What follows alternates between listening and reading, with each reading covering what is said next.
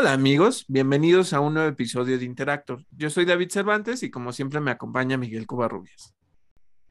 ¿Qué tal amigos? Gracias por escucharnos. Este es el episodio número 127 de Interactor. Estamos en nuestra cuarta temporada y esta semana en eh, videojuegos platicaremos principalmente del Nintendo Direct que se presentó en estos días. En eh, la sección de cine, series y streaming, ahí sí tenemos algunas eh, noticias más incluyendo noticias de Netflix, de DC como cada semana, de Marvel, de Disney y de Star Wars. Incluiremos también nuestra reseña semanal de The Last of Us. Comenzamos. Y bueno, para iniciar, eh, vamos a hablar de lo que se presentó en el Nintendo Direct. Eh, por cierto que pues ya, ya se venía hablando de qué era lo que se iba a presentar y qué cosas, ¿no? Eh, casualmente, y digo casualmente porque ese día y en el horario en el que ocurrió el direct, se cayó Twitter, ¿no? Entonces mucha gente no podía estar discutiendo todos los lanzamientos y las cosas que generalmente pues, sucede cuando cuando viene algún tipo de evento de juegos, ¿no? Entonces, bueno, em, nada más, primero, antes de que pasemos con, la información del Nintendo Direct, sepan una pequeña noticia que, bueno, no, no es tan pequeña, es importante para Nintendo. Y es que de acuerdo con el último reporte cuatrimestral de ganancias de Nintendo, Switch se convirtió en la tercera consola más vendida de todos los tiempos, con 122.55 millones de unidades, solo por debajo de eh, Nintendo 10 que tiene 154.02 millones y PlayStation 2 con 159 millones. Entonces, pues sí está rompiendo eh, récords el Nintendo Switch y con razón, pues digo, finalmente es una consola híbrida que te permite tanto estar en tu casa como estar en la calle, ¿no? Eh, cosa que pues anteriormente el Nintendo 10 pues quizás solo lo podías jugar desde, eh, o sea, en portátil y si acaso conectarlo con ciertos adaptadores y todas esas cuestiones, ¿no? Entonces, em, qué bueno, o sea, qué bueno por Nintendo y qué bueno que mucha gente está jugando a través de Nintendo Switch. Bueno, y ahora sí, pasando al Nintendo Direct, se presentaron varias cosas, o sea, en general sí hubo más que, que lanzamientos grandes, pero eh, vamos a hablar de, cuál fue lo, más discutido. Lo primero es la versión remasterizada de Metroid Prime, que estuvo disponible desde el día del Direct. ¿A qué nos referimos? Sí va a haber una eh, versión física, eh, que por cierto, yo, estoy esperando comprarla. Em, yo no jugué el de GameCube, el Metroid Prime de GameCube. Lo jugué hasta Nintendo Wii, si no me equivoco, y lo jugué con el eh, Metroid Prime Trilogy, que venían ya los tres con este modo que es este como de primera persona, donde tú ocupas el, rol de Samus Aran y eh, pues las diferentes aventuras que tienes, ¿no? Entonces, me encantaba este juego y, y pues una de las cosas que creo es que el Switch o las gráficas del, que diga del Wii no han envejecido tan adecuadamente como uno quisiera esperar. Y pues cuando jugabas este título, pues sí costaba un poco más de trabajo, ¿no? Pero se los voy a poner así, esa versión de Metroid Prime viene desde el GameCube y a mucha gente le gustaba. Entonces el punto es que no solo es como una rebarnizada de, de lo que ya te, era el juego, realmente rehicieron muchas cosas. No, no le puedo llamar remake, o tal vez sí, o sea, se aproxima mucho a un remake. Las gráficas, este, el desempeño del juego funciona muy, muy bien y fue una sorpresa porque pues nadie esperaba que de, o sea, uno, nadie tenía en cuenta algo de Metroid, la gente estaba como especulando de, en algún momento a lo mejor sacan Metroid, Metroid Prime 4 y, y nos hablan un poquito de eso, o sea, como que la esperanza siempre está sobre eso. Ya se había especulado de que quizá iban a traer ese trilogy para, para Switch, pero eh, no, se quedaron solo con uno. Eh, y, lo que les digo, eh, la versión física sale, si no me equivoco, el 22 de febrero, o sea, en unas dos semanas a lo mucho. Y, pero si ustedes ya tienen, o sea, si ustedes quieren comprarlo en digital, lo pueden hacer desde, desde el momento en el que se presentó, lo podían hacer, ¿no? Entonces, el juego está alrededor de 800, 900 pesos, si no me equivoco. Y no sé en cuánto vaya a estar la versión física, pero nada más para que lo tomen en cuenta. Esa es una de las cosas. Eh, Miguel, no, sé a ti qué te pareció, porque creo que nos sorprendió a todos y nos gustó bastante. A mí me llama la atención porque, eh, porque un remaster y no un remake, pero bueno, no me quejo porque la verdad es que se ve bastante bien. Eh, me parece buena noticia, me parece que satisface a muchas de las personas que pues se han pasado varios años diciendo que Metroid es una de las sagas como más olvidadas de Nintendo, aunque últimamente no, últimamente ya han regresado un poquito la atención ahí a Samus. Y, pues nada, eh, se ve cool, es puedo decir. Sí, sí, se ve bastante bien. Lo que sí les iba a decir es que, bueno, o sea, de verdad ya hay mucha gente jugándolo, o sea, muchísima gente jugándolo, porque pues ya se liberó en, digital, ¿no? Yo sí estoy esperando el físico. La verdad es que saben que soy un poco más analógico en ese sentido y me gusta tener los juegos en, físico. Pero este, pruébenlo. O sea, si de verdad no lo han probado, lo van a disfrutar muchísimo. Es, es, un juego muy, muy, muy padre. ¿no? Entonces, bueno, esa es una cosa. Eh, ¿Qué más hubo? Si ustedes ya tienen el, expansion pack de, Nintendo Online, pues sepan que eh, ya salieron eh, nuevas pistas para Mario Kart 8 Deluxe. Y este, eh, ¿qué es lo que se incluye con este expansion pack? Yoshi's Island y Birdo. Si ustedes se acuerdan, yo me acuerdo de Birdo mucho por Mario Paint. Este, pero sí, Birdo se incluye como piloto, si ustedes lo quieren pregunta, voy a hacer una cosa muy binaria al respecto, pero Birdo es un Birdo o una Birdo? No, Birdo, yo recuerdo, es que, es que no lo sé como de la fuente, pero yo recuerdo que he visto muchas veces discusiones al respecto y eh, muchas personas aseguran que es un Birdo. Es que yo me acuerdo del rosa que tiene un moño. Ese es Birdo. Ajá, o sea, pero bueno, pues no sé qué sea, porque Sí, está bien, dejémoslo así. Birdo es no binario. Este, porque sí fue así como de, bueno, no sé, ¿no? Es como, es como Yoshi. O sea, Yoshi, pues, pues Yoshi, ¿no? ya, no me pensaba que era un Koopa. ¿Yoshi? O, o Birdo. Era un ah. Ay, pues es que yo la verdad es que no, no ubico lo de las razas de, de, del mundo de Mario. O sea, los, se supone que Bowser es el rey de los cupas, ¿no? Ajá. Y los cupas son las tortuguitas. Ajá. Y los que, bordan los castillos y los barcos. Ajá. Y todo eso.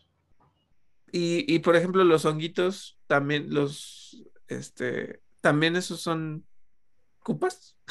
No, o sea, es, una raza. Son honguitos. Los honguitos son honguitos. Los, este, los cupas son todas las tortuguitas, pero incluso las tortuguitas jefes, que según yo son todas hijas de Bowser, igual que Bowser Jr., según yo. Y entonces yo pensaba que Birdo era uno de los cupas. La verdad es que no recuerdo en dónde aparece Birdo la primera vez. No sé si Birdo es un jefe de un castillo en algún juego. No, no lo recuerdo, les digo que yo, yo me acuerdo de, de Birdo por, por Mario Paint, pero fuera de eso, no, no, como que no lo tengo mucho en la cabeza. Pero bueno, sepan que ya llegó al expansion pack y pueden utilizar, utilizarle como este piloto, ¿no? Este, bueno, ¿qué otra cosa? Y esto, si ustedes ya pagan el, expansion pack, eh, además de que van a tener las pistas de Mario Kart 8 Deluxe, van a tener disponibles juegos de Game Boy y Game Boy Advance.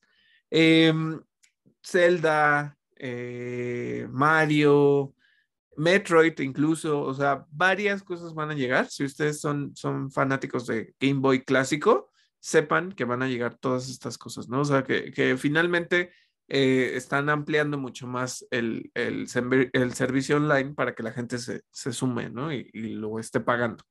Pero bueno, ¿qué más tenemos, Miguel? ¿Qué otras noticias eh, se dieron dentro del, de este direct? Les cuento, eh, y oigan, eh, si escuchan martillazos, disculpen, pero hay una remodelación en mi casa. ¿Qué más hay? Hubo un nuevo gameplay, es un tráiler con gameplay de Disney Illusion Island. este, este, ¿qué te pareció? Este como que... Mira, es que está bien bonito.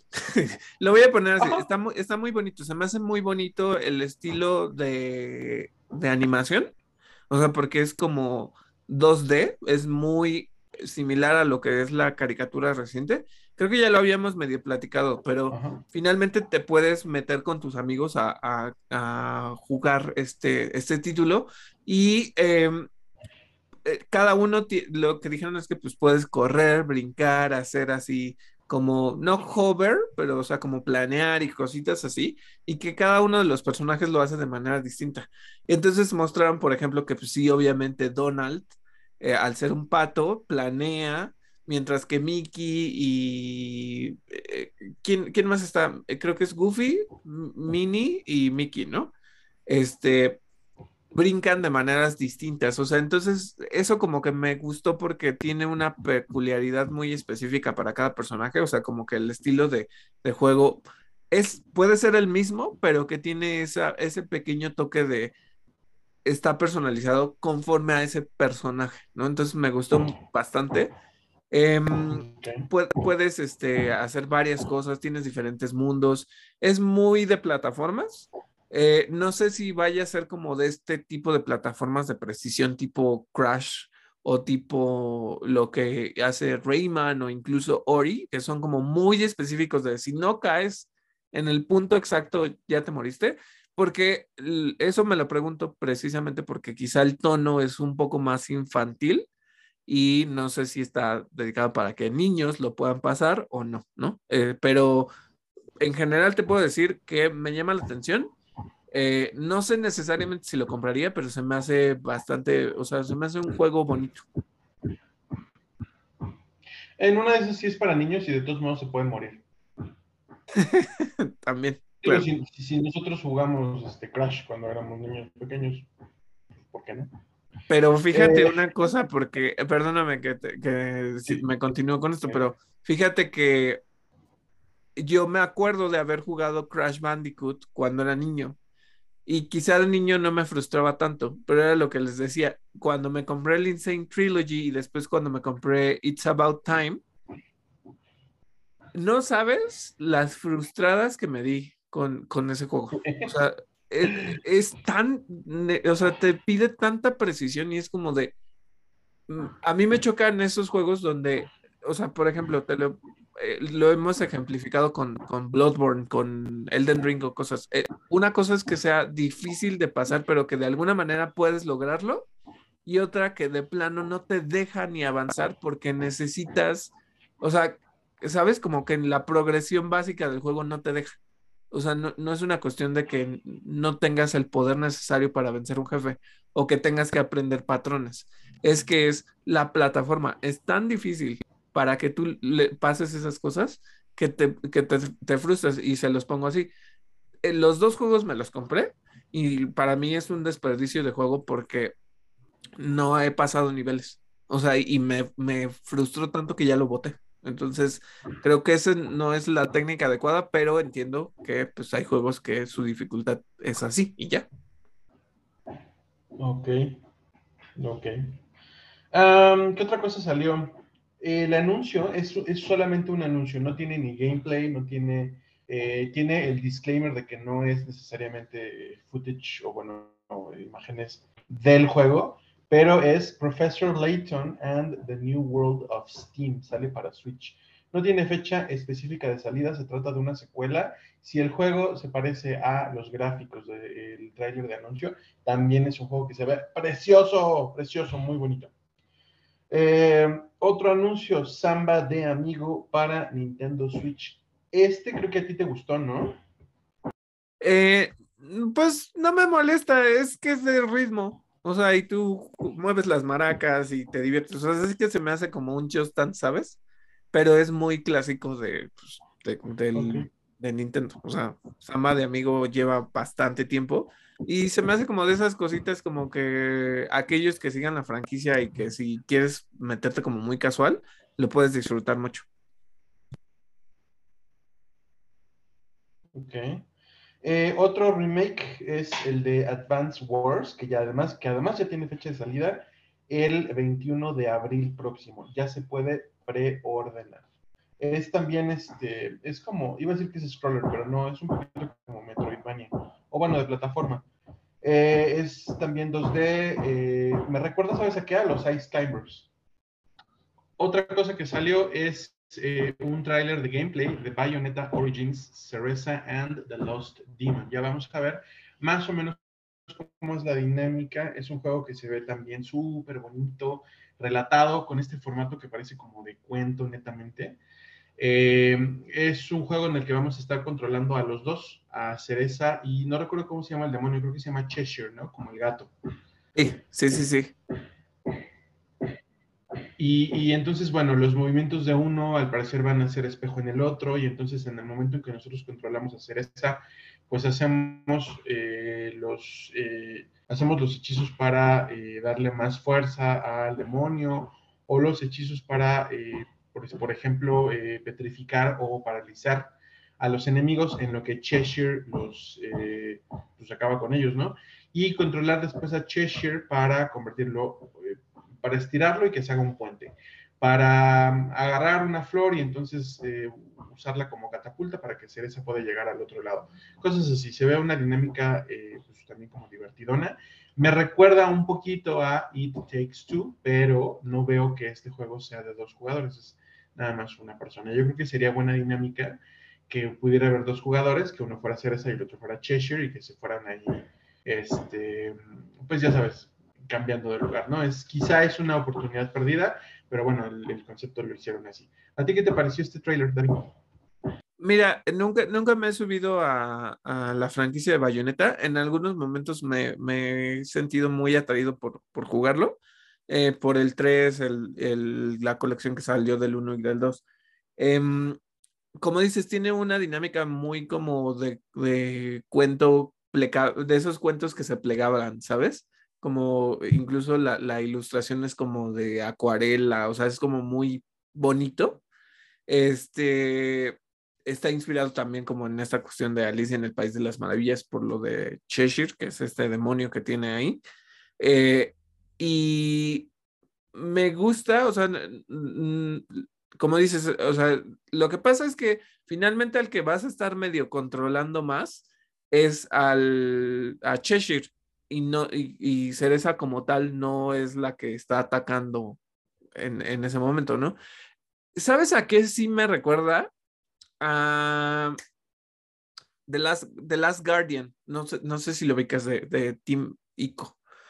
Y ellos pues hicieron Shadow of the Colossus, hicieron Ico y también sacaron The Last Guardian, donde el niño pues básicamente le pide al gato pájaro gato, pájaro, perro, o no me acuerdo que, bueno, al este animalito, y te ayuda para brincar a diferentes lugares. Tú le ayudas abriendo ciertas cosas, pero es como una dinámica muy colaborativa en ese sentido.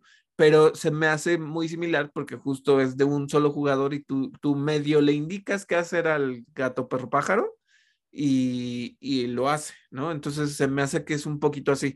Eh, tienes a Cheshire atacando, pero a la vez medio lo ayudas paralizando cosas o dándole indicaciones. Creo que, creo que es muy así, o sea, me, me recordó mucho The Last Guardian.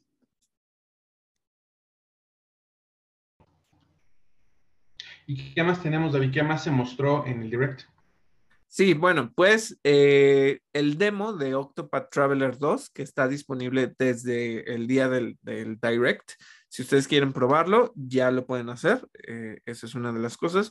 Otra es eh, el demo y la fecha de salida de, eh, que es justamente el 29 de agosto, de Sea of Stars, que es esta precuela de The Messenger de 2018, para que lo tomen en cuenta. También sepan que el DLC de Splatoon 3 tiene de vuelta a Incopolis. O sea, sí, creo que em, Splatoon 3, mucha gente está fascinada con este título y es muy divertido. y pues con esta expansión pues les van a dar un poco más de horas de juego y todo, ¿no? O sea, creo que es algo bastante interesante. Eh, algo que a mí me encantó, y sépanlo, no, quizá en el, en el pasado no, nunca me llamó la atención Pikmin, pero ahora siento mucha curiosidad, quiero jugar Pikmin, eh, creo que está el 2, creo que está el, el, 2 y el 3 en, en, online o si no en físico, no me acuerdo específicamente, pero Pikmin 4. Eh, ¿Qué les digo sobre este juego? Se ve bien bonito, bien bonito, bien bonito. Ya saben, este, tienen a los Pikmin rojos, a los azules, a los amarillos, va a haber varias cosas, este va a llegar pues el personaje este que pues, viene en su navecita y todo. Hay nuevos Pikmin que son, son los Pikmin este como de hielo y congelan la superficie para que ustedes pasen. Se me hace como eh, de este tipo de juego que entre sí tienes que encontrar la dinámica de ataque y todo, y que pues no te matan a tus pigments, eh, porque tienes voces y todas estas cuestiones, pero se me hace como muy lindo, es como de construir cositas y de ver cómo este, armas un puente y, ¿sabes? O sea, me encantó, me encantó, o sea, eh, este juego sepan que sale el 21 de julio, entonces creo que yo ya estoy bastante apuntado por Pikmin, o sea, sí hay, sí hay cosas que de repente no había yo probado nunca de Nintendo, pero como que me llama la atención hacerlo y pues bueno. ¿Y con qué cerraron? Porque pues al final sí decía, esta es una presentación que va a durar alrededor de 40 minutos y toda esta cuestión, ¿no? Eh, pues sepan una cosa, eh, The Legend of Zelda Tears of the Kingdom va a costar 70 dólares, como ya cuestan los juegos de nueva generación. Eh, la preorden ya está abierta, ya lo pueden hacer desde este momento y sepan que va a haber una edición de coleccionista y un nuevo amiibo. Eh, el amigo está muy padre y la edición de coleccionista lo que tiene es un steelbook o un steel case para el juego.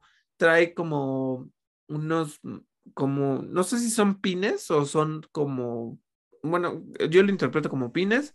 Trae este varias cositas bien padres. Un, libro de arte, ¿no? O medallas. Sí, ¿verdad? Sí, y, o sea, como que son de diferentes colores y, cositas así. Se ve muy bonito. Eh, nada más que ese sí está muy caro. está alrededor de 100 dólares, si no me equivoco. Como, sí, algo así. Está como dos mil algo, dos mil, mm, tres mil pesos. Sí. Hoy en la mañana estaba leyendo por ahí en, páginas de Facebook de fans de Zelda que las preventas de la edición de coleccionista ya están, que prácticamente ya se agotó en, varias, en varios países y en varios este, retailers como Amazon. Wow, no, pues es, que mucha gente lo tiene. Miren, yo les digo que yo entré tarde, incluso con Switch, y yo compré la edición, no sé si es de colección, pero es una edición como extra o deluxe o lo que sea de The Legend of Zelda Breath of the Wild. ¿Y qué es lo único que traía adicional? Un mapa. un mapa y como un librito medio de arte y cositas así. Este, pues ahí lo tengo y lo guardo mucho, pero pues no soy tan fan de comprar esas cosas del que estoy medio interesado en comprar la edición de coleccionista porque se me hace bonita y porque tiene algo que me interesa, es la de Jedi Survivor, porque tiene un lightsaber. Pero esta de, Tears of the Kingdom quizá no, no, me la ve así, ¿no? Eh, ¿Qué cosa vimos en el tráiler? Eh, al parecer ahora, pues como que los monstruos van a evolucionar, los bokoblins y los moblins y todas esas cosillas por ahí. Eh, nuevos monstruos que nos van a estar atacando. Tiene que ver mucho como con esta luna roja que, era parte de las dinámicas del juego. Y eh, por lo visto, y eso lo pongo a discusión, igual Miguel ubicará un poquito. Según yo, en, Breath of the Wild, Ganon, que es el, el en su forma cerdo, este, o su forma bestia, es uno, pero el que están despertando en Tears of the Kingdom es Ganondorf. No, no sé si, si estoy en lo correcto. Porque, ¿saben? Este, siempre como que Ganon tiene diferentes formas. Ah, ok, ok, ok. Entonces. Es que, es que son uno mismo. Es que deberían de ser uno mismo. Lo que yo creí entender de Breath of the Wild es que uno estaba como peleando con el espíritu este del dios de la devastación, no me acuerdo cómo se llamaba, Demise, de, de, de, ¿cómo se llama? Del juego este. Wind Waker. Eh, iba a decir Wind Waker, pero no. Eh, Skyward Sword. Ah, sí, sí, ah, sí, sí. Que es eh, el, primero que está en la línea cronológica, ¿no? Ahí vemos a Demise, a el, este dios que se le opone a Hylia y que quiere conquistar o que quiere destruir Hyrule, que bueno, él, se supone que él es el espíritu que habita en Ganondorf, y no sé si en las reencarnaciones de Ganondorf o si solamente hay un Ganondorf. No creo que haya solamente un Ganondorf, porque recuerden que a partir de Ocarina of Time se supone que la línea de tiempo está partida y no sé si hay dos o tres líneas de tiempo. Y también mucha gente opina que Breath of the Wild es el punto de las líneas de tiempo en donde todas ya convergen otra vez, en donde ya se, se convierte todo en una sola línea temporal. No, no, no se explica cómo dentro del juego ni nada. Pero bueno, ya sabemos que estas cosas le gustan mucho a la gente, ¿no? Entonces podría ser, a mí se me ocurre, que ya hayamos peleado en Breath of the Wild con el espíritu este del caos, del monstruo, y ahora vayamos a ver al cuerpo decrépito del antiguo villano Ganondorf, que tendría que ser, eh, no creo que sea el de Wind Waker, porque ese se murió, ese se volvió piedra, pero sí el de... Eh, ¿El de Twilight? Sí, pero también se murió, ¿no? O sea, también le encajan la, espada en la frente, o no me acuerdo cómo está la Sí, creo, creo que sí. Sí. puras muertes violentas, es un juego hiper violento. Eh, no, es que quién sabe, o sea, sí es Ganondorf, pero yo creo que sí puede estar separado del espíritu este. Y al mismo tiempo, como que, no sé, haber matado al, al, Ganon, al Ganon bestia y que el espíritu regrese al cuerpo de Ganondorf y que por eso veamos lo que va a pasar en Tears of the Kingdom. No lo sé, es una teoría, ya, ya, lo sabremos. Pero sí, estás en lo correcto. Este, este del tráiler se supone que es Ganondorf.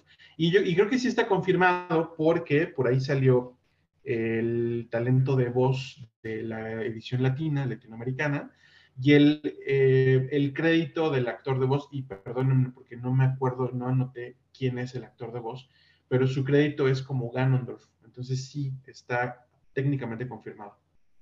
Ok, mira, eh, eh, hay algo que me pareció interesante y la gente se estaba medio burlando de eso, pero a la vez como que pues está interesante el cómo lo vas a incluir de las dinámicas del juego. Eh, ya vimos que hay partes de, como de, la tierra que se van a levantar y van a subir al cielo. también está como la parte general. Vamos a seguir teniendo nuestro poder, que diga nuestro planeador, por lo que veo, pero ahora, y esto es de, donde la gente se estaba burlando, que si era como Banjo Kazooie Nuts and Bolts, de que puedes armar vehículos a, tu disposición. Ah, sí, lo vi. Porque tienes un carro y tienes un como un como le voy a llamar como hover o hoverboard o lo que sea, como eh, que es, como un dron. Ajá, vas, te eleva, ajá. Entonces, este, así parece que va a subir Link. No lo sé, ¿no? Em, o como que, como que con esto vas a ir de plataforma voladora en plataforma voladora. Ajá, está como raro esa cuestión. O sea, finalmente el tráiler estuvo muy me, porque no, no te revelan como demasiado. Eh, ni te dicen, oye, estas son las nuevas dinámicas, ¿sabes? Como que estuvo muy simple. Eh, otra vez como que meten esta cuestión de que primero Link va a estar bien y luego se le va a joder la mano y luego ya va a tener este como brazo raro. Este, y luego em, esta cuestión incluso de lo que les digo, los poderes quizá no van a ser los mismos que ya teníamos con la tableta chic. Y, ¿qué otra cosilla por ahí? Em, eh, Miguel acaba de decir algo que, es muy cierto. Em, está hablando del doblaje latino, pero es que incluso en el tráiler, Ganon, o, se entiende que es Ganondorf, habla y dice que pues que se levanten y que ya viene la destrucción y todas estas cuestiones, ¿no? Eh, todavía no queda claro qué onda con, con la espada de la Trifuerza, que, siempre está, o sea, que va a quedar como dañada, este, como erosionada o, bueno, como carcomida, pues, este, mm, habrá que ir viendo, ¿no? Mucho de lo que la gente eh, espera es que pues le quiten lo que había del sistema de armas de Breath of the Wild que se te rompían, porque la neta era horrible que se te, o sea, encontrabas una que era de tus favoritas, que se te jodieran, era muy fastidioso, pero pues vamos a ver cómo, cómo lo muestran, ¿no? Es que, ¿sabes qué es lo que me pasa? Que entiendo como ciertas cosas del juego, pero no sé cuál va a ser la dimensión de, de, Tears of the Kingdom.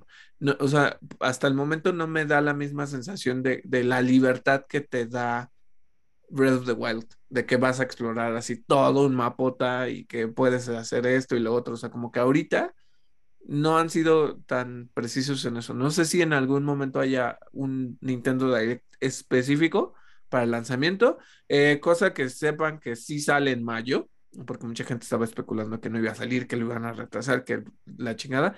No, resulta que sí sale específicamente. Ok. Y bueno, eh, una última, eh, sepan una cosa, este es un aviso, es mi aviso parroquial. Este, mm, esta semana no va a haber reseña de Hogwarts Legacy, porque apenas lo recibí el viernes. Recuerden que no tengo la suerte, quisiera, por favor, si, si en algún momento las personas de Portkey Games o de cualquier otra eh, publisher de juegos nos mandan una copia para hacer las reseñas, adelante, pero sepan que pues esto, como saben, eh, nosotros eh, jugamos y entonces es el momento en el que es para todos, ¿no? Entonces, em, no he podido jugar tanto Hogwarts Legacy. Eh, de hecho, algo que yo le comentaba a Miguel es que me he entretenido muchísimo con Forspoken.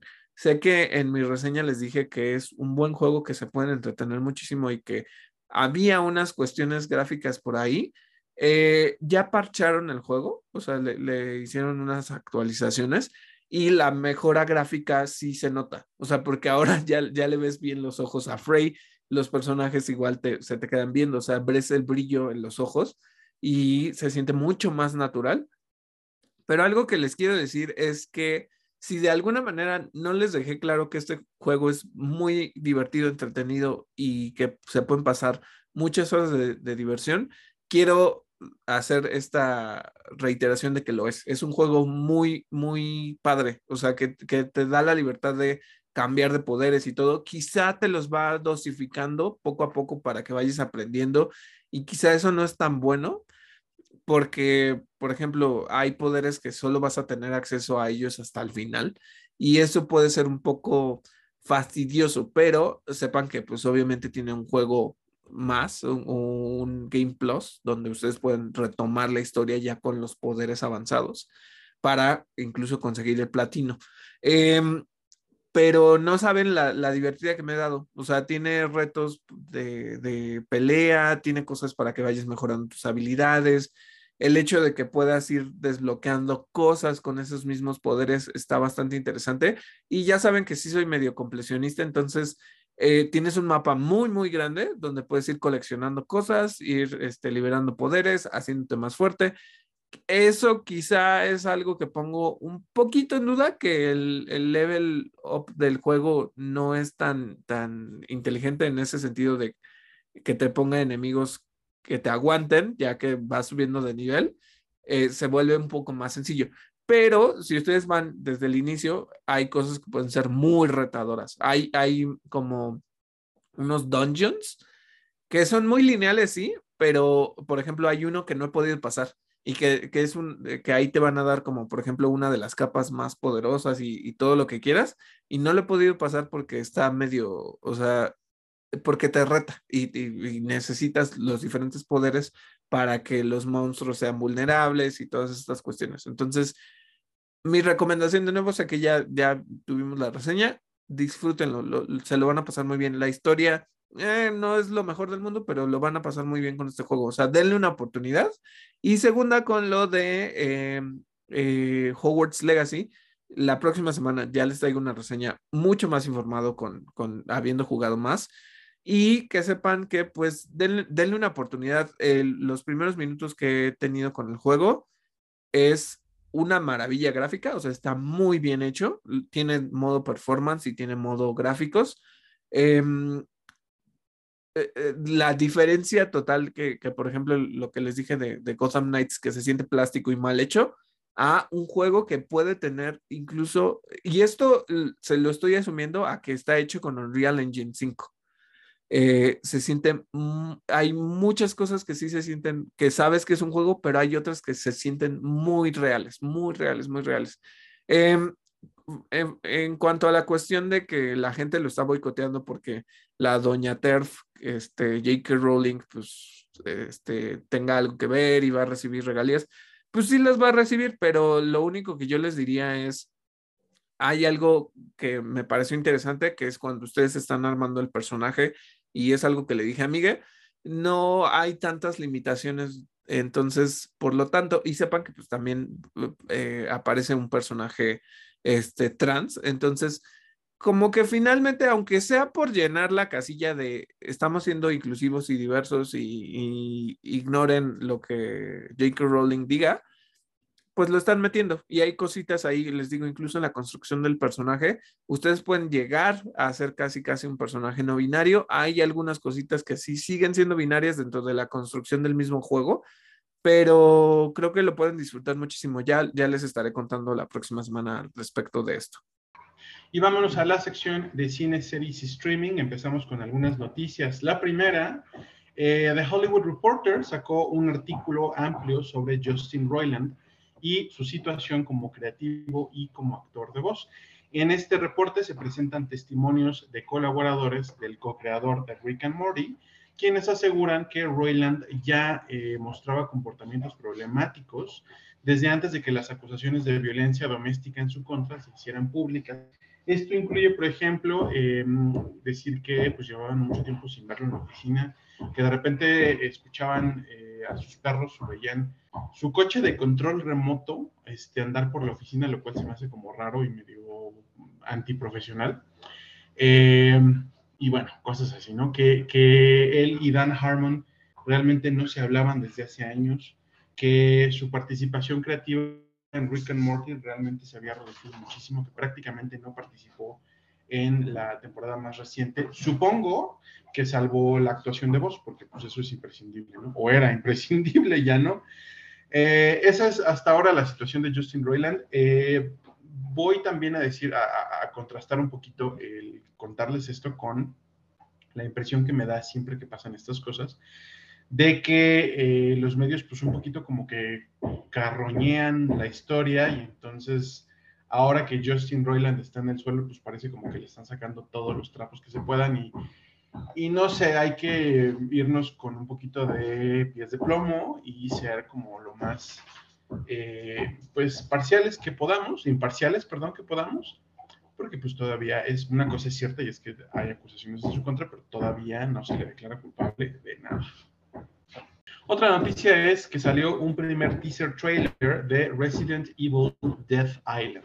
Será una secuela de la película también animada Resident Evil Vendetta y se estrenará en verano, en verano perdón, de este año. Le dieron la exclusiva eh, a IGN y al parecer eh, esta fecha de salida del verano incluye a todo el mundo excepto Japón. No sé por qué, me imagino que en Japón sale antes. Me imagino yo que sí, ¿no? Eh, mucha gente está emocionada porque va a salir Jill. Dentro del tráiler se ve un vistazo a ella. con, ya saben, con el tank top azul que es muy icónico de, de Jill, ¿no? Em, eh, mira, estoy emocionado, sale Leon, sale este Chris, en su, la gente dice Chris versión playera, porque trae una camiseta como de flores, como muy hawaiana. Em, pues obviamente sacan BOWs. Hay una obsesión muy grande y lo pongo así. Yo, yo no digo que no sea algo bueno, o sea, qué bueno que, que la franquicia ha construido eso pero hay una obsesión muy grande con los leakers. De, eh, en las películas anteriores, este, cuando Leon va y, que los controlaban a través de una, una, especie como de plaga, ahí había leakers. en la anterior hay leakers. O sea, como que hay una fascinación muy grande por, por los leakers y por los Tyrants específicamente. Y de nuevo salen unos leakers que son como, o sea, que van a poder nadar como en el agua y hacer varias cosas así, ¿no? Entonces, se ve buena la película, no mostraron demasiado y, no entiendo como tanto de la trama. Lo que pasa es que como que se van a infiltrar en una cárcel, este, si no me equivoco, van a estar en San Francisco o algo así. Entonces, em, no sé de qué manera o si está relacionada de alguna forma con los eventos o en la línea del tiempo cuándo está esta película. Em, pero, ¿sabes? Pues sí, sí me la viento. O sea, creo que está buena. Eh, espero que esté mucho mejor que, el, que, la serie de Netflix que fue mala. No, no, no solo me refiero a la, a la, a la serie con, con Lance Reddick y con esta Ella Balinska, sino me refiero a la eh, serie animada que les digo, no, no me fascinó, no, no me picó como otras películas, ¿no? Pero bueno, eso es lo, único que tengo que decir acerca de esta película. Oye, esto que dices de los leakers ha de ser una cosa muy japonesa. Mm, puede ser, puede ser. A lo mejor. Eh, otra noticia es que el 7 de abril próximo se estrena, eh, perdón, se estrena, ¿por, qué la traigo con extrena? O sea, no, sé por qué se me, se me cruzaron los cables de ese modo. Pero bueno, de nuevo, el 7 de abril próximo se estrena Paint, la película Paint con Owen Wilson en el papel de Carl Dangle. Carl Dangle en, esa película es un pintor. Eh, se trata de una comedia. Yo pensé que iba a ser una biopic, pero resulta que no. Se trata de una comedia alrededor de la carrera de Bob Ross este papel de Owen Wilson, Carl Dangle, es una, es una especie como de parodia de Bob Ross. Honestamente, así de buenas a primeras, no sé cómo a alguien se le pudo ocurrir la idea de que parodiar a Bob Ross era eh, algo gracioso. Creo que es una figura súper consagrada eh, para los millennials. Era un hombre que, no le hacía el mal a absolutamente nadie, o, que no, o no que sepamos. Pero bueno, parece que es una comedia donde la vida de Bob Ross se retrata con su carrera como pintor al frente de su programa de televisión y nos va a presentar un escenario en el que el pintor es reemplazado por otro más joven en este exitoso programa suyo. Eh, me parece que en la vida real lo que pasó sencillamente fue que Bob Ross se retiró. Tiempo después, eh, si no me equivoco, una enfermedad pues se lo terminó por llevar. Pero eh, la carrera de Bob Ross, que yo sepa, no se acabó de esta manera. Entonces nos van a presentar un ¿qué tal si? a Bob Ross lo hubieran reemplazado, que se me hace una cosa súper random, ¿eh? déjate de eso, bueno, o sea, por una parte tú dices, es una eh, parodia, ¿no? O, parece ser una parodia. Em, recordando, y justo si ustedes vieron este documental acerca de la vida de, Bob Ross, pues sepan que es, es hasta culero, porque nadie, él no tenía dinero de sus regalías.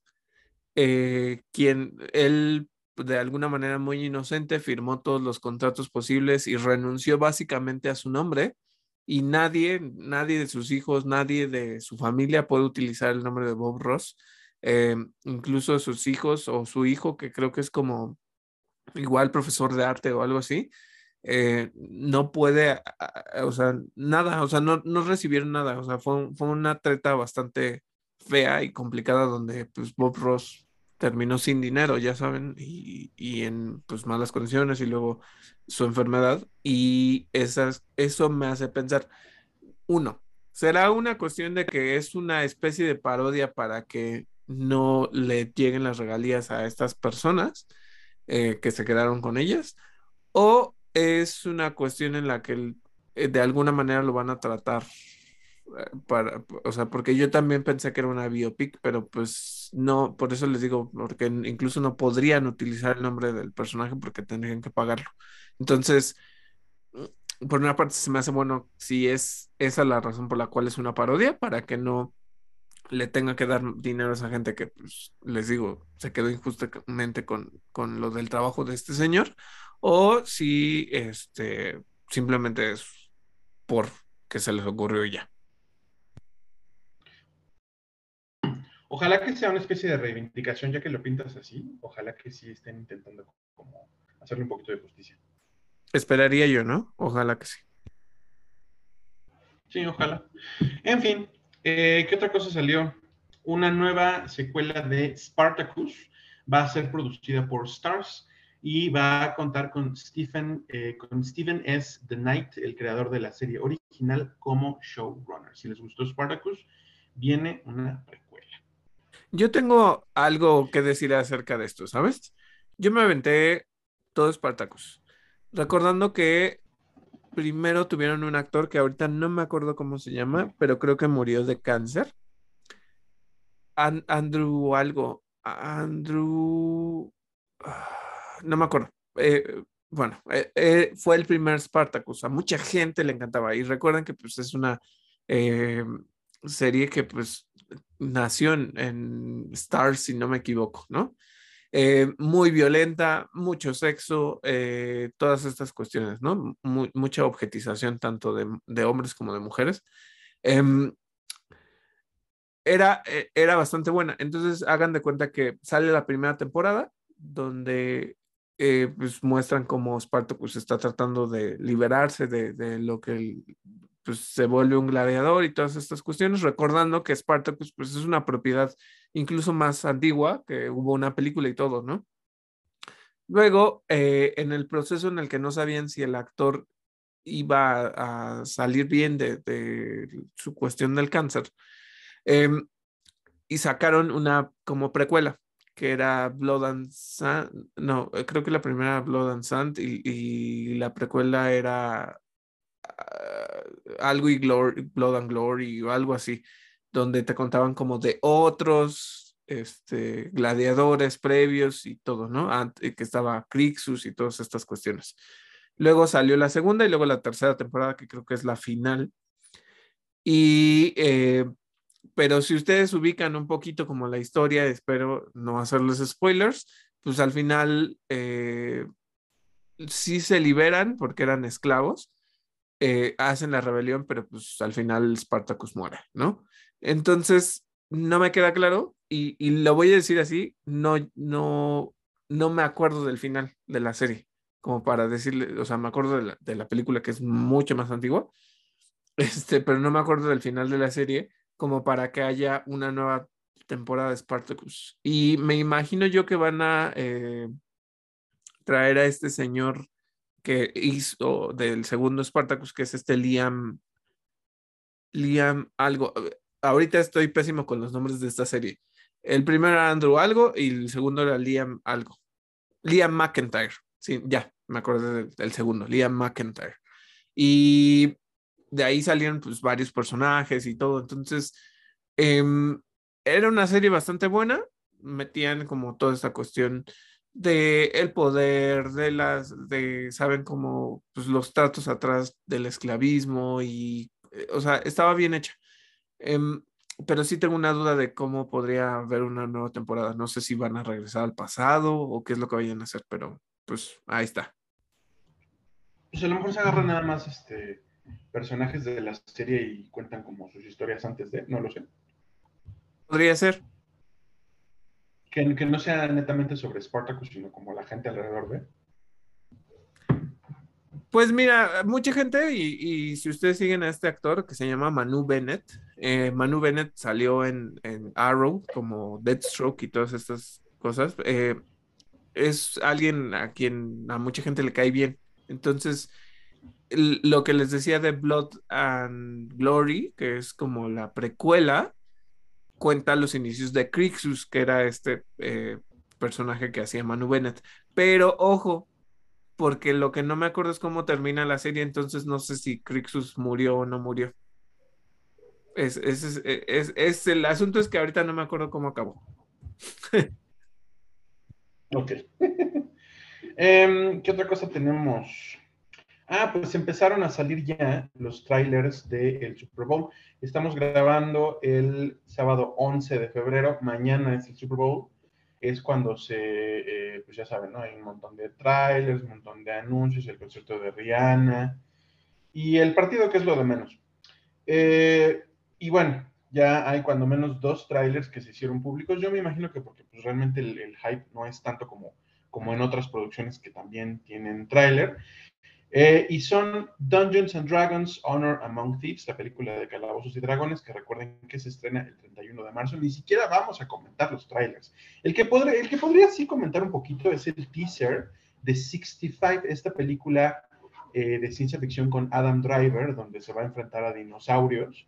Esta película donde con una máquina del tiempo viaja a 65 millones de años en el pasado y que se estrenará el 10 de marzo. Se ve muy padre, se ve, se ve que los efectos están bien hechos. Les voy a decir, así de buenas a primeras, se ve Michael Bayesca. Se ve como si le hubiera hecho Michael Bay. Y, y, lo digo en un buen sentido porque me parece que en ciertos puntos Michael Bay se lucía bastante con los efectos visuales y pues este, este es el caso, ¿no? Em, nada, creo que, creo que sí me dan ganas de verla. Ojalá, les voy a decir una cosa por ponerme un poquito como estricto. Ojalá que sea la película de viajes en el tiempo que sí nos diga cómo se soluciona el tema del viaje en el espacio. Porque si viajas en el tiempo, ajá. ¿Y cómo haces para llegar a la Tierra exactamente donde estaba hace 65 millones de años? Unas distancias eh, cósmicas. En fin. Bueno, y pasando a nuestras noticias de Netflix, eh, ya salió el primer tráiler de Agent Elvis, esta serie animada en la que Elvis Presley es un agente secreto con la voz de Matthew McConaughey. Eh, la serie se estrena en marzo, eh, por si ustedes están este, al pendiente, esperándola. Sepan una cosa, porque justamente hubo varias cancelaciones de series, que justamente ya lo hemos hablado, de que si Netflix dice que si son exitosas entre mucha o poca gente, Em, salió la primera temporada de Un Couple, eh, yo la vi, eh, no sé si Miguel la viste o no, creo que, creo que no, ¿verdad? Em, no, no la he visto, sí la quiero ver. Bueno, chécala, está, está divertida, es, es una comedia acerca de un hombre eh, específicamente que es gay y, y, que pues lo deja a su pareja, ¿no? Y cómo trata de adaptarse a este mundo en el que pues su forma en la que se relacionaba antes con, los hombres pues era totalmente diferente y ahora es mucho más digital y mucho más abierta y etcétera, etcétera, etcétera, ¿no? Entonces es una serie bastante divertida, entretenida, pero la cancelaron. ¿Y qué es lo que pasó con esta serie? Que eh, pues justamente tiene a, Neil Patrick Harris de, de How I Met Your Mother, que era Barney, y pues era una serie bastante, les digo, divertida y que pues estaba en tono bastante agradable. No sé si es una cuestión de que igual es una serie cara, porque pues supuestamente, digo supuestamente porque no todo se hace en locación, eh, eh, grababan en, en Nueva York y todas estas cuestiones, ¿no? Entonces, ¿qué es lo que pasa? Que pues ya Netflix no la va a rescatar, pero sí otro estudio o otra, otro estudio de, streaming lo va a hacer. Y en este caso la rescata Showtime, lo que les decía yo mucho de, de que tienen este, The L Word, The L Word, Generation X, este, Generation Q creo que se llama, este, eh, Queer as Folk. Eh, y, y, ah, por cierto que también está el nuevo Queer as Folk, pero no sé si el nuevo Queer as Folk es de, de Showtime. Eso, luego, luego, luego les paso el dato, pero bueno.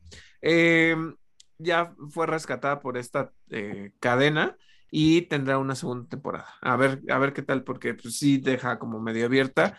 Eh, me imagino yo que va a pasar lo mismo que con las series de Marvel. En algún momento la quitarán de la plataforma y la subirán a Showtime. Entonces, Miguel, si la vas a ver, eh, vela antes de que la quiten de, del, todo el contenido.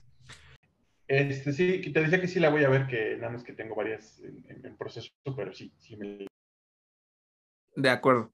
Y bueno, pasando a nuestras noticias de DC, sepan una cosa, de acuerdo con The Hollywood Reporter, los dichos de James Gunn y Peter Safran sobre la gestión del DCU previo a que subieran el cargo, a que ellos subieran el cargo de CEOs conjuntos, no le ha gustado mucho a los ejecutivos de Warner y de DC.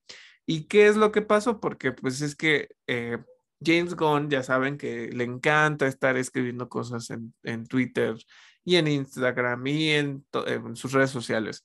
Y pues lo que él decía es que todo lo, de Snyder y todas esas cuestiones era un desmadre, que estaba bien mal hecho y que todas estas cuestiones, ¿no? Entonces, eh, pues yo no sé, o sea, yo sigo muy renuente a, su forma de cómo quiere desarrollar un DCU. Em, ahorita vamos a hablar de algunas cosas como muy específicas que incluso como que quedan en duda de cómo se van a ejecutar.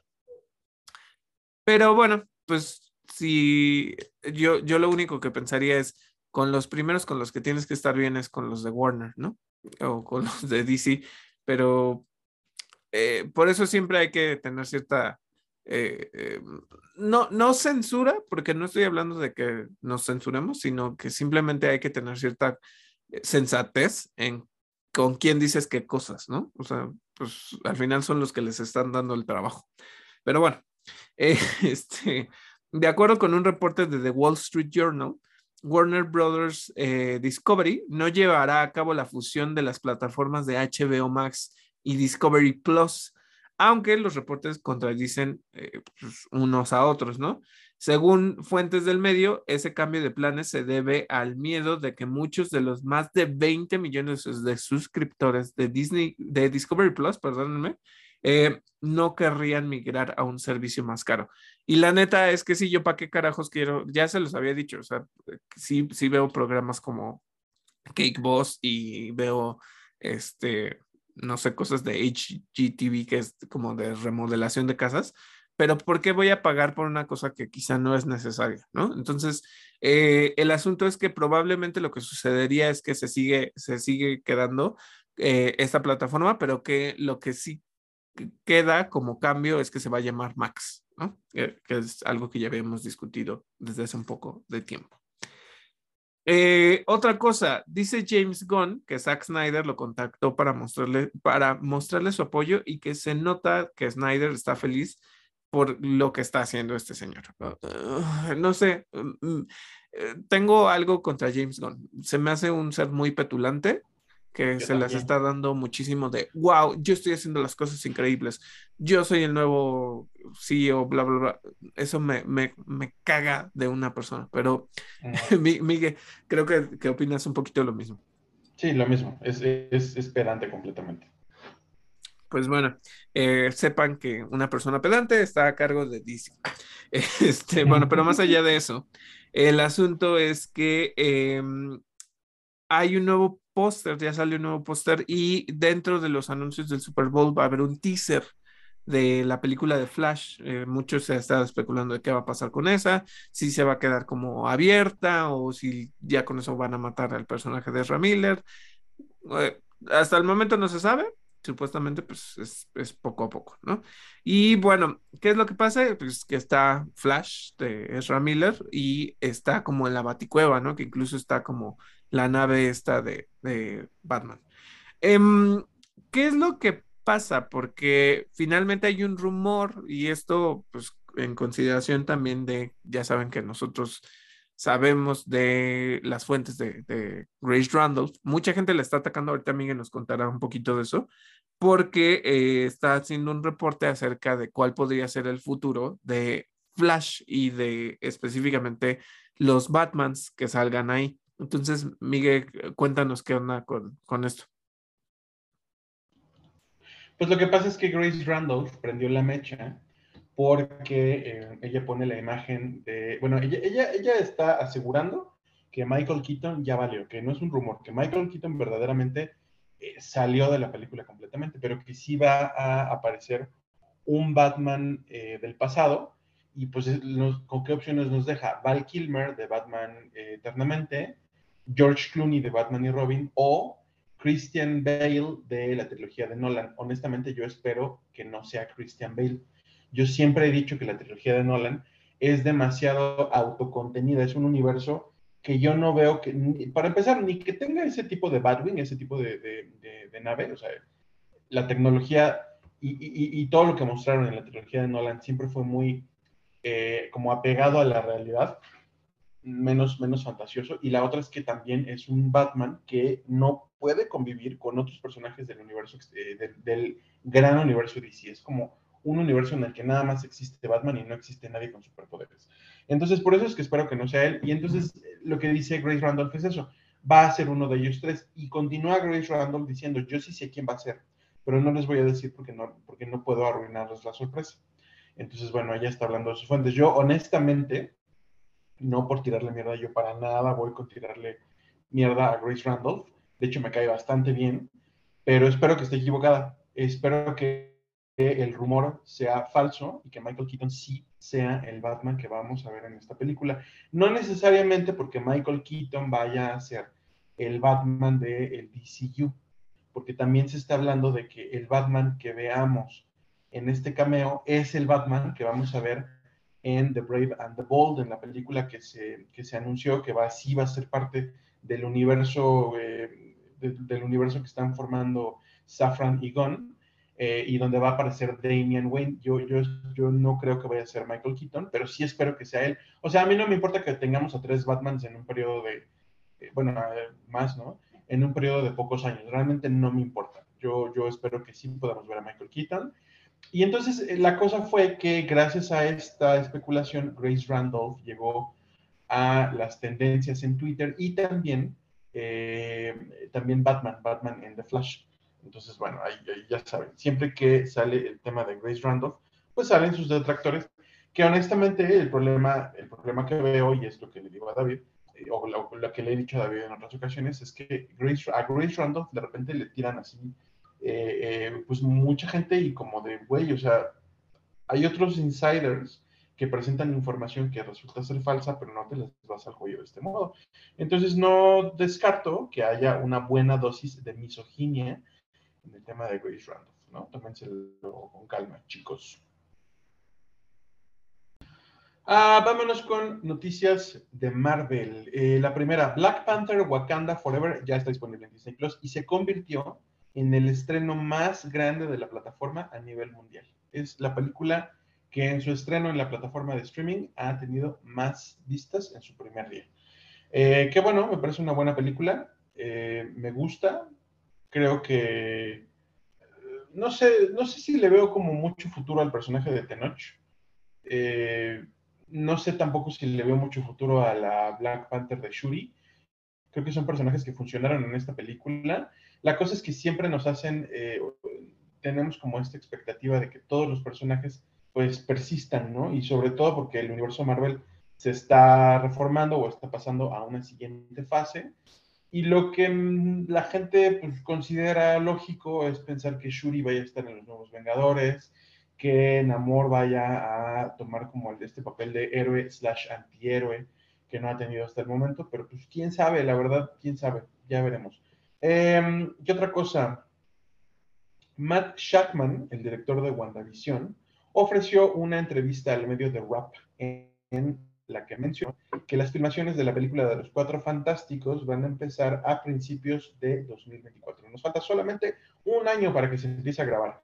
Además de esto, Shackman habló de cómo se retiró del proyecto de Star Trek 4, eh, la parte 4 del reboot de J.J. Abrams, estas películas con eh, Chris Pine y compañía, Zachary Quinto como, como Spock y Zoe Saldaña como Uhura. Eh, como eh, menciona eso, ¿no? Shackman, que de plano sí se bajó de Star Trek porque eh, pues era un proyecto muy grande, era algo que hacer los cuatro fantásticos era algo que no podía dejar pasar. Eh, le tengo, tengo buenas expectativas sobre, sobre esa peli, aunque falte mucho. Y la verdad es que hizo un buen trabajo con, con WandaVision, aunque a mucha gente no le guste o aunque mucha gente no le llamara la atención, pues yo, ¿sabes? Como que digo, creo que puede hacer algo muy padre con, esa serie, ¿no? Sí, con la película. creo que el único punto así que yo detesto de WandaVision es lo de este Chris, no, ¿cómo se llama? Evan Peters. Ah, sí. Es, es, lo único que me parece así detestable de la serie, pero pues no sé si se lo achaco a, a Shackman o no. bueno. Eh, ¿Qué más? Eh, hubo una entrevista de Kevin Feige con el medio Slash Film menciona Feige que eh, pues habla de cómo es su planeación. Dice que las fases, las tres fases de cada saga del MCU, las planea al mismo tiempo. Dice que él está barajeando las tres partes que conforman toda la saga. Entonces la saga del infinito que ya se acabó, eh, pues él ya tenía los planes desde hace mucho tiempo, o es lo que, es lo que dice, ¿no? A lo mejor eh, lo de planear las, las fases al mismo tiempo es algo de esta saga, no lo sabemos. Eh, también confirmó que eh, cada saga sí va a constar de tres fases como ha sido hasta ahora, es decir, fases 4, 5 y 6 son eh, la segunda saga, la saga de Kang el Conquistador, no sabemos cuál va a ser el nombre al final de esta saga, pero sí confirma que el gran villano, la gran figura a vencer en las fases 4, 5 y 6 es Kang el Conquistador, nada más y nada menos. Una noticia que viene de Variety es, eh, esta noticia me gustó. Hemos, hemos reportado varias veces sobre series o proyectos relativos o alusivos a el Spider-Verse, a los personajes que le pertenecen a Spider-Man, que están en este limbo de derechos en donde le pertenecen a Sony, pero hacen las películas. Y entonces Sony agarra personajes como random del universo de Spider-Man y hace sus tenemos Morbin Time, etcétera. Bueno, eh, Amazon Studios se va a encargar de hacer no una película, sino una serie live action de Spider-Man Noir, este personaje que pues, yo cuando menos lo conocí en Across the Spider-Verse. Es una película que va a eh, tener a, Orien, eh, a Oren Uziel como escritor y también a eh, Phil Lord y Christopher Miller, que son los productores de Into the Spider-Verse, como también productores de esta nueva serie. Creo que es una buena noticia en medio de todas estas raras en donde este eh, Donald Glover, ¿sí, es Donald Glover? Este, el que sí, sí, sí, sí, sí, Donde Donald Glover va a ser un personaje que jamás, del que jamás en la vida había yo escuchado de los cómics de Spider-Man y donde vamos a tener una película de Craven el Cazador con eh, el actor que hacía de Quicksilver, el Quicksilver que no es más rápido que las balas. Este, ¿Cómo se llama? Aaron Taylor Johnson. Y eso que es absolutamente guapo. normalmente no se me olvidan los nombres de los actores guapísimos y él es uno. Pero bueno, Aaron Taylor Johnson va a ser este Craven hasta ahora, ¿no? Porque todo puede cambiar. Bueno, pues también viene esta película que me parece, les repito, una gran, gran, gran noticia. ¿A ti qué te parece? Pues eh, justo, ¿no? Lo que estaban diciendo, yo creo que sí creció mucho la popularidad de, Spider-Man Noir, sobre todo por Nicolas Cage. Eh, pues ya bien sabemos que, por el momento no sale o que, se tiene por eh, idea de que no va a salir en Into the Spider-Verse, pero eh, pues que hagan una serie inspirada en eso. Yo lo único es efectos, o sea que yo creo que va a ser una serie cara por parte de Amazon, em, que tiene un tono muy específico y no sé si lo vayan a hacer gracioso, o sea, el tono de ese Spider-Man, ¿sabes? O sea, como el de Nicolas Cage. No lo sé, solo estoy argumentando. Que sepan que pues probablemente vaya a estar en blanco y negro porque así es eh, el mundo de Spider-Man Noir este, mm, si ustedes jugaron, creo que era Shattered, Shattered Dimensions, si, si no me equivoco, y también salía Spider-Man Noir. Entonces hay como varias cosillas por ahí. Em, me llama la atención, sí, sí me gustaría verla. Ah, bueno, pues esperemos que esté buena, honestamente. Eh, la otra noticia que les tengo de Marvel, ya para pasar a cosas de Disney, bueno, tiene todo que ver con Disney, y es que Bob Iger, el, CEO de Disney, que pues regresó recientemente, eh, comentó que eh, en su momento él evitó que ejecutivos de Marvel despidieran a Kevin Feige por allá de 2015. Entonces se está echando un poquito de flores porque está en medio de, pues, él está teniendo que ser la cara de una pues, supuesta crisis en Disney. Yo honestamente dudo que a Disney se le pueda considerar en crisis, pero bueno, eh, me parece que se está echando un poquito de flores, ¿no? Entonces mucha gente, oh, sí, porque el universo cinematográfico no sería lo mismo. Sí, quizás sí. Eh, pero bueno, ahí está la noticia de Bob Iger que salvó indirectamente al universo cinematográfico de Marvel. Y nada más como para contexto, eh, lo que pasó es que hagan de cuenta que en ese entonces estaba Isaac Perlmutter, que es igual otro de los grandes de ahí de Disney que ha llevado varias cosas y proyectos. Él llevaba eh, toda la parte de Marvel en específico y em, pues básicamente era el jefe de Feige. Entonces, eh, lo que pasa es que en ese momento pues apenas el MCU se estaba haciendo y decían, no, pues lo voy a correr. Incluso lo que decían era que pues Feige se iba a ir a DC antes de que lo buscaran como tal, se iba a ir porque pues no tenía la libertad creativa, que es lo que logró que pues al final Bob Iger sí ayudó a que lo, que lo conservaran, le vio el potencial y entonces pues lo ayudó para que se liberara de, Isaac Perlmutter. Entonces, em, ahorita Miguel pues, sí nos habla de, de, esta figura de cómo Bob Iger está regresando. Y es que recuerden de lo que pasó con Bob Chapek y todas estas dinámicas.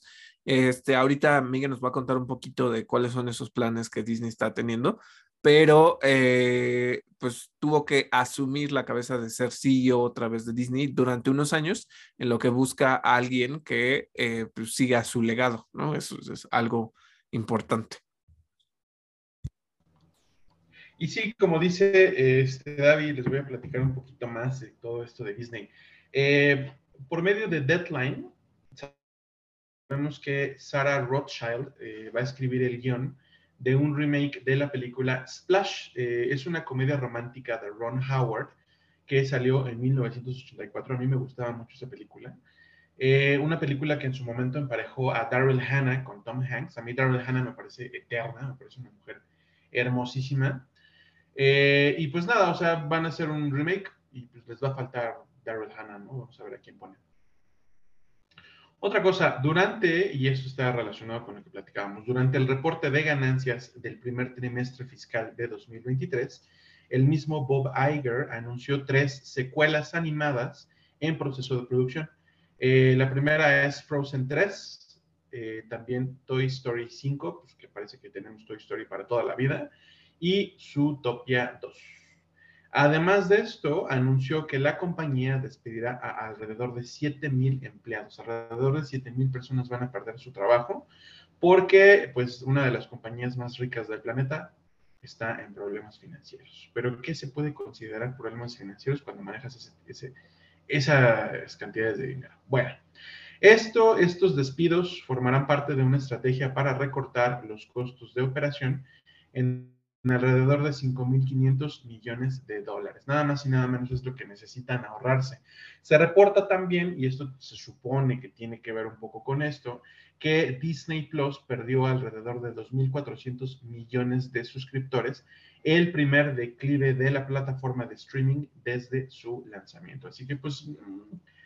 Mm, esta lógica que parecen tener este tipo de noticias siempre me parece demasiado siniestra, ¿no? Porque, ah, sí, claro, Disney Plus perdió, entonces vamos a, despedir a 7 mil personas. Pues no, despedir a 7 mil personas siempre va a ser un crimen corporativo. Mira, hay unas cosas, o sea, está esa, eh, esta cuestión de, los despidos, de ahorro. Eh, justamente lo que dice es que perdió mucho dinero porque están eh, invirtiendo demasiado en series y en contenido que pues no les está dando lo necesario. Entonces eso pone en duda de qué tipo de series van a regresar, si a lo mejor se va a limitar el número de series, por ejemplo, Marvel, que no hagan tantas, o Star Wars, o, ¿sabes? O sea, como que van a ir recortando y van a apostarle un poquito como lo que están haciendo, un poquito, no, no digo que sea igual, em, esta parte de vamos a hacer menos contenido de mayor calidad para que no haya tanto, o sea, que no invirtamos mucho en proyectos que probablemente van a fracasar, ¿no? Un poquito es como la dinámica. Eh, lo que les digo es, bueno, finalmente eh, Frozen 3 lo entiendo, eh, igual que Zootopia 2, pero lo que no entiendo es específicamente Toy Story 5. ¿Por qué lo digo? Porque si ustedes ya vieron Toy Story 4, pues Woody ya no forma parte del grupo de juguetes o sea, si de por sí ya no estaban con Andy, ya no está ahí con ellos, ¿no? Entonces, em, lo cual nos hace preguntarnos específicamente si va a ser una, una película intermedia en, eh, antes de que sucedan los eventos del 4 o qué, qué onda, cómo va a ser eso. Pero más allá de eso, recordar que pues a, a Lightyear no le fue muy bien. Eh, segunda, que la gente estaba enojada y, mucho en Estados Unidos, no, no lo digo en, México, ¿eh? Em, es que estaban molestos porque no se consideró a Tim Allen, que era la voz de voz, y pues eso, ¿no? Entonces eh, incluso llegó a hacer como ciertos comentarios como que estaba molesto al respecto de esto, entonces Em, pues algo que se está discutiendo es eh, si va a regresar Tom Hanks, si va a regresar este, Tim Allen, cómo van a hacer esta película. O sea, como que todas esas cuestiones están como complicadas del hecho de pensar en un Toy Story 5. Yo la neta, yo digo, ya déjenla morir. Pero bueno. ¿Qué más tenemos, Miguel? Ah, yo también lo pienso, pero yo también lo pienso, pero mira, si sacamos números, el sueldo de 7 mil personas eh, alcanza para contratar a Tom Hanks y a Tim Allen. Ah, bueno, también. Y bueno, continuando con, con las noticias de Disney, pues sepan que Bob Iger dijo que también está abierto a vender Hulu. Y pues es que Hulu no tiene como las mejores propiedades y por lo tanto, pues probablemente eh, se venda en algún momento, ¿no? No se sabe todavía, ¿no? Solo dice que está abierto a hacerlo. Y de acuerdo con el medio Collider, se espera que la producción de La Sirenita concluya a finales de marzo. Una que va a generar mucho ruido por el race bending y bla, bla, bla, bla, bla. Este, bueno, solo estén al pendiente si la quieren ir a ver. Este, y disfrútenla si la quieren ir a ver. Si no la quieren ir a ver, déjenla en paz y ya, no la vean y ya. este, pero bueno, son, son Por películas. favor, no vayan, no vayan a hagan eh, review bombing. Ajá. Y, y review bombing basado en racismo, no, por favor. Entonces, bueno, vamos a pasar a nuestras noticias de Star Wars. Ya salió el primer vistazo a Star Wars Young Jedi Adventures, que se estrenará el 4 de mayo, ¿no? Eh, justamente para May the 4th en Disney Plus. Todo el mundo está eh, amando a Nox, eh, que es un pequeño osito azul. Y ojo, y esto es, se los digo yo, Miguel me está poniendo aquí la nota en nuestro guion, que de seguro no es un Ewok, para que no se emocionen pensando que es un Ewok este, azul. Em, debe ser de otra raza, no sé específicamente qué raza es, este, pero pues sí, ese es el nuevo. Eh, esta animación se ve diferente, tenemos a un Yoda un poco menos grande y que sepan que está eh, eh, en la línea temporal, bueno, no línea temporal, bueno, en el espacio temporal de la Alta República. Esos niños, no se preocupen, esos niños están a salvo, faltan unos cuantos cientos de años para que nazca Anakin. sí, sí, eh, por el momento están a salvo. Pero bueno, eh, otra noticia que tenemos, la última noticia eh, de nuestra sección de cine, series y streaming, es que de acuerdo con la revista Empire, se presentó en sus portadas del número dedicado a la nueva temporada de The Mandalorian. En una aparece Pedro Pascal con su armadura y el Dark Saber activado junto a Katie Sackhoff, que es Boca Tan Chris y Grogu.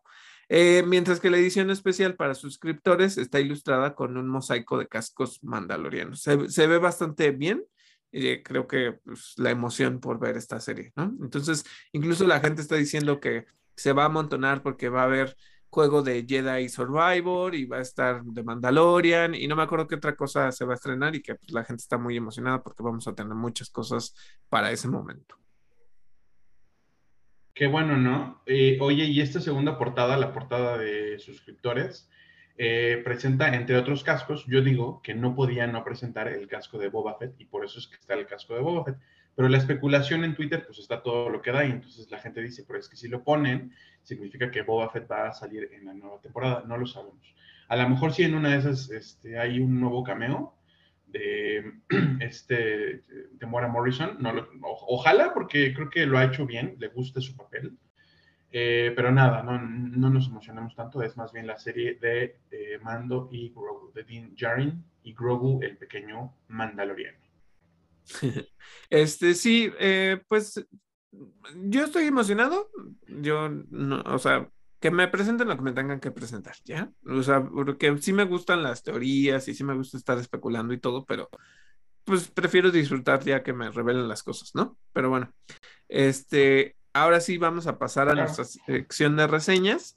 Eh, eh, en esta ocasión les digo que adelantaron justamente por el Super Bowl el episodio de esta semana de The Last of Us, por lo tanto ya lo vi, pero me voy a ceñir al episodio anterior, eh, que era el de la semana que corresponde, ¿no? Em, ¿Qué es lo que pasa con The Last of Us? tuvimos un desempeño muy grande a nivel emocional con los primeros tres episodios y ¿qué es lo que me pasó con este? que pues sí está mucho más centrada en la acción, es esta eh, llegada, que incluso es cuando les ponen la trampa em, estos supervivientes o de la resistencia de Fedra, llegan a esta ciudad que está pues, controlada por esa facción de personas.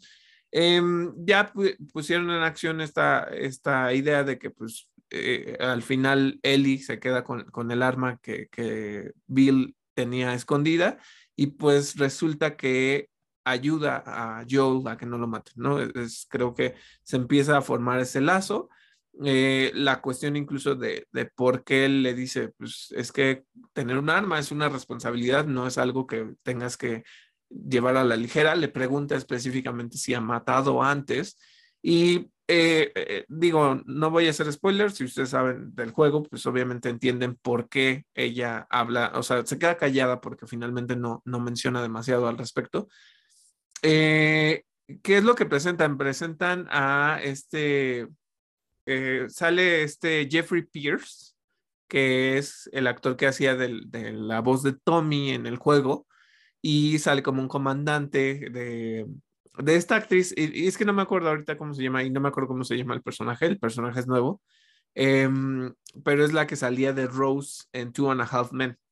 Eh, algo, Linsky, no, me acuerdo cómo, se apellida esta chica, pero bueno, yo la reconozco por, por esa serie, ¿no? Entonces, em, ¿qué es lo que presentan? Que pues es una ciudad que en teoría está controlada únicamente por las personas, pero hacen el teaser de que el bloater, que es este, este infectado que te avienta esporas y que es súper fuerte y grandote y, así, eh, eh, ya estaba ahí cerca, ¿no? O sea, que ya podía salir.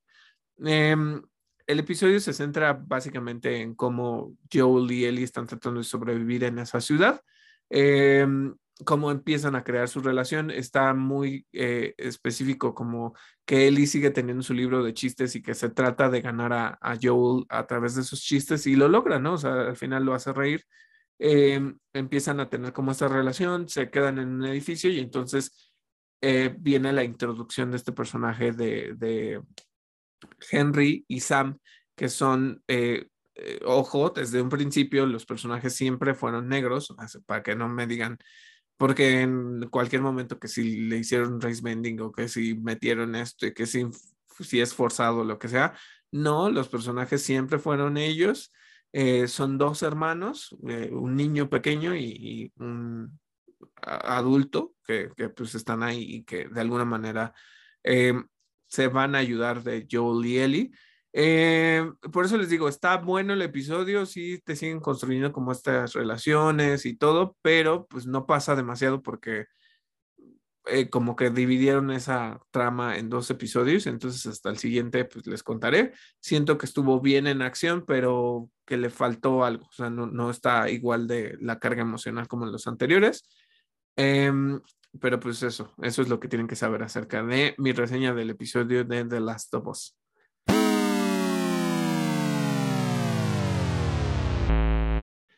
Y bueno, eso fue todo por nuestro episodio de hoy. Esperamos que les haya gustado. Recuerden que pueden encontrarnos en plataformas como Overcast, Google Podcast, Apple Podcast, Spotify y Anchor. Yo soy David Cervantes. Y yo soy Miguel Covarrubias y esto fue Interacto.